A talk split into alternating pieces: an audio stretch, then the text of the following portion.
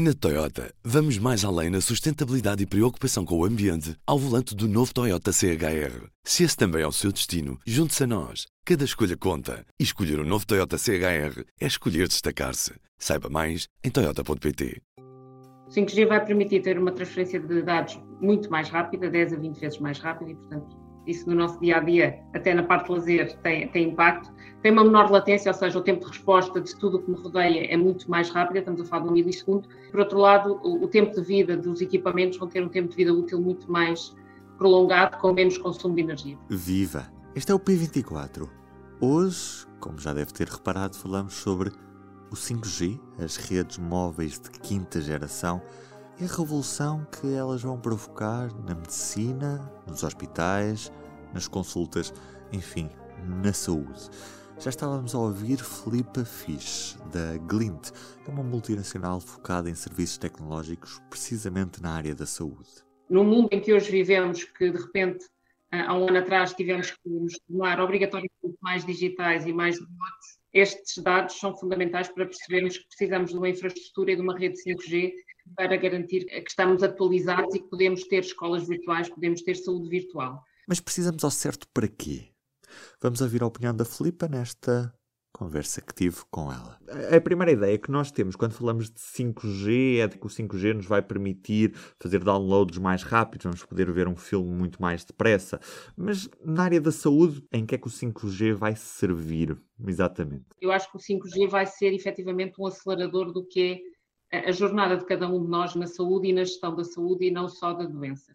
E, portanto, o 5G vai nos permitir, com estas características, ter um, um, um novo ecossistema da saúde que vai ser, com certeza, mais uh, ágil, mais inteligente um, e que nos vai conduzir a uma eficiência maior nos cuidados uh, e na antecipação dos cuidados de, de saúde e não propriamente só na gestão da doença. E depois tem aplicações concretas na área da saúde. Na prática, que, que, implicações é que são essas na área da saúde? Começamos por ver que um dos fenómenos que observamos neste tempo de pandemia foi que, efetivamente, todo o trabalho que fazíamos presencial, a maior parte dele, com exceção de, dos cuidados de saúde, que tinham que ser feitos nos hospitais mais diferenciados, tinham que ser presenciais. Mas olhámos que, em geral, a economia avançou e as, as empresas, as instituições públicas avançaram uh, na transformação digital uh, em dois meses, como uh, o fariam tipicamente numa década. E, portanto, claramente, os gestores a nível global consideraram que há uma mais-valia na utilização e na transformação digital. Quando olhamos para o contexto da saúde,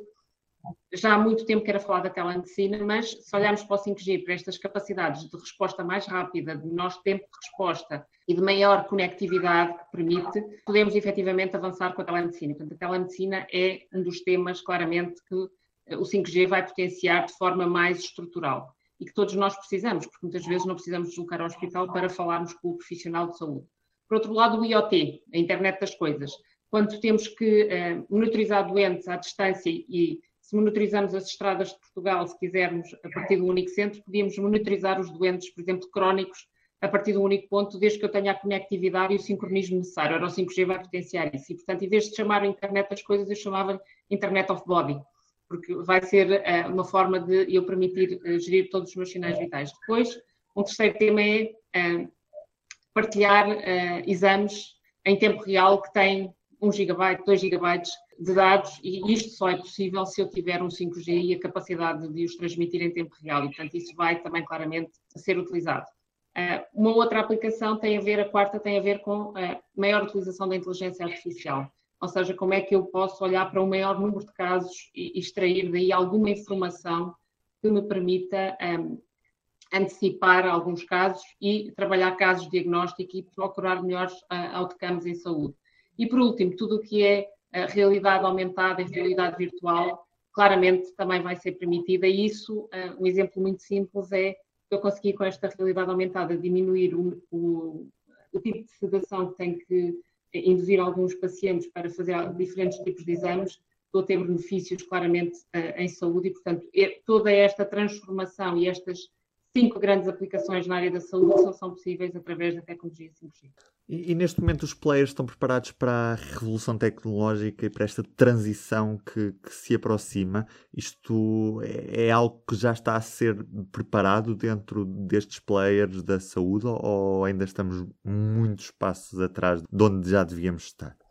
Antes de olhar diretamente só para o caso da saúde, eu acho que eh, para, eh, para a rede 5G, as infraestruturas 5G, 5G estarem no nosso dia a dia, há, há barreiras institucionais, culturais e tecnológicas que têm que ser uh, olhadas e temos que ter um ecossistema de co-criação, temos que ter um sistema de inovação aberto e juntar os stakeholders da área privada, pública e dos reguladores para que efetivamente se defina um, eh, uma, um quadro regulatório que permita haver investimentos uh, que nos conduzam a rede e uma infraestrutura 5G e que permita que Portugal, efetivamente, como, outras, como outros países, encarem que o 5G é claramente uma forma de ultrapassarmos esta pandemia que de repente nos assolou e claramente o 5G eh, há, de ser, há de fazer parte desta, desta espinha dorsal para conseguirmos atravessar e ultrapassar claramente esta, esta tempestade que nos assolou desde de há um ano para cá.